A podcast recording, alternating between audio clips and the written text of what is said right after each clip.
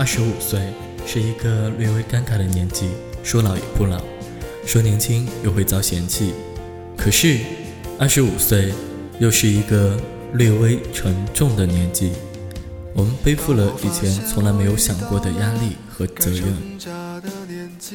我们开始明白这个世界的生存法则，也开始努力，为了自己想要的东西，我们想要实现梦想，想要坚实的经济后盾。更想要父母安度晚年，不再为我们操劳。说多也不多，可是说少也不少。这个年纪，我们可能还在读书，也可能刚参加工作，然而心境已经不同。二十五岁，越来越少回家，不是不想，而是害怕，害怕看到父母时不再年轻，还常常责怪自己还无法。承担起家庭的责任，害怕哪一瞬间家里出了事情，我还只能手足无措，像个迷路的孩子，无助的看着，却什么都做不了。那种无力感会让人生不如死。前些天，那个在地铁上一边吃东西一边落泪的小哥，让我看到了曾经的自己，那个学会抬头让眼泪倒流的自己。可是生活不就是这样？密谋说的对，谁不是一边热爱生活，一边又不想活了呢？今天就算遇到天大的事，明天也是还要微笑，然后努力工作，因为还要养活自己啊！如果连自己都养不活，那连难过的资格都没有了。于是，为了工作，为了责任，我们加班，我们忍受委屈，逼迫自己不要哭，更不能哭。我们过多的透支了自己，透支了健康，所以也开始害怕，偶尔的胃痛、头疼，也会让我们心头为之一颤。不会出什么毛病了吧？因为我们心虚。今天中午，我在空间看到一个朋友发的说说，得知他又去医院检查身体了。看了之后，忍不住心酸。他说：“我还怕来医院检查身体。”所以一拖再拖，今天鼓起勇气，把所有的检查项目都做完了。万幸没有大事，自己拿着检查报告，坐在医院里就这么放声大哭。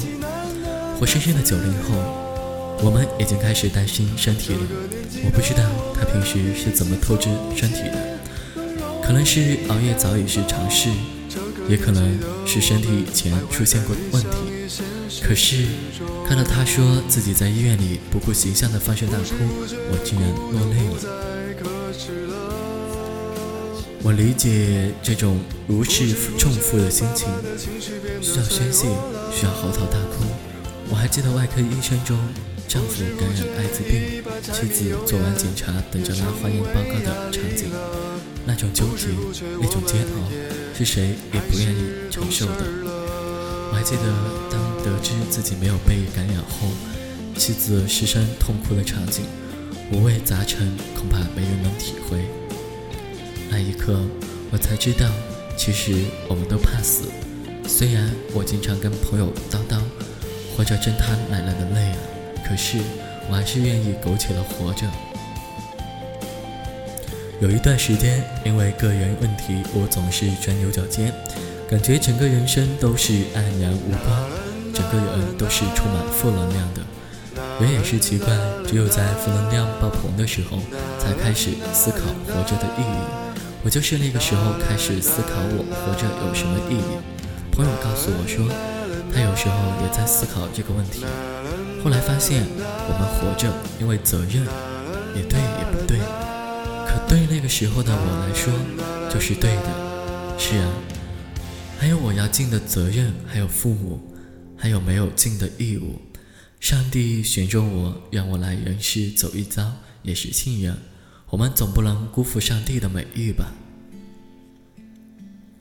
所以我明白朋友的放声大哭，也理解电视剧里那个妻子的失声落泪，因为我们都还有责任。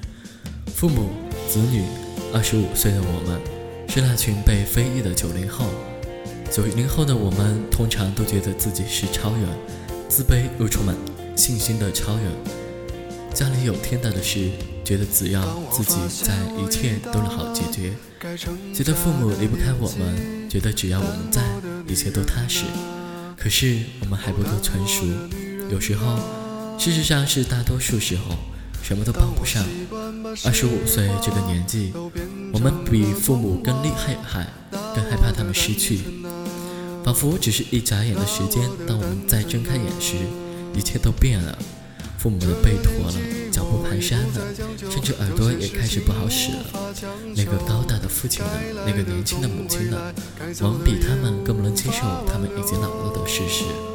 甚至有时候啊，看到他们佝偻的背影，我会偷偷的落泪，不知为何。我们的内心开始害怕，开始追问自己：我的努力能不能赶上父母老去的速度？如果赶不上怎么办？每每想到此处，就开始忍不住的焦躁，因为外公的离开，给了我最清醒的一锤。那个一种活生生的人啊，没有征兆的从生活里消失了，我无法接受。最冷的冬天，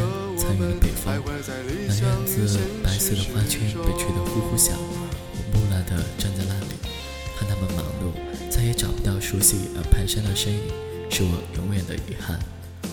就是从那个时候起，我开始害怕死亡，敬畏死亡，才明白生死面前一切都微如尘土，人都没了，爱恨情仇也就烟消云散了，开始敬畏生死。也开始珍惜现在的生活，这是二十五岁我明白的道理，也是我生活给的经验。二十五岁，我们注定要承担这些，然而我们羽翼未丰，难免焦躁，难免不安。我们要一边努力，还要一边忍受失去，在一边疗伤。或许青春就是这么兵荒马乱、潦草的离散，但至少我们都一样。我们都还有梦想，我们都还想要很多很多，或许这才是生活的意义。这个年纪的我们更珍惜难得的自由，这个年纪的我们比起从前更容易感动，这个年纪的我们徘徊在理想与现实之中。不知不觉，孤独不再可耻了。不知不觉，爸爸的情绪变得脆弱了。不知不觉，一把柴米油盐也成为压力了。不知不觉，我们也开始懂事了。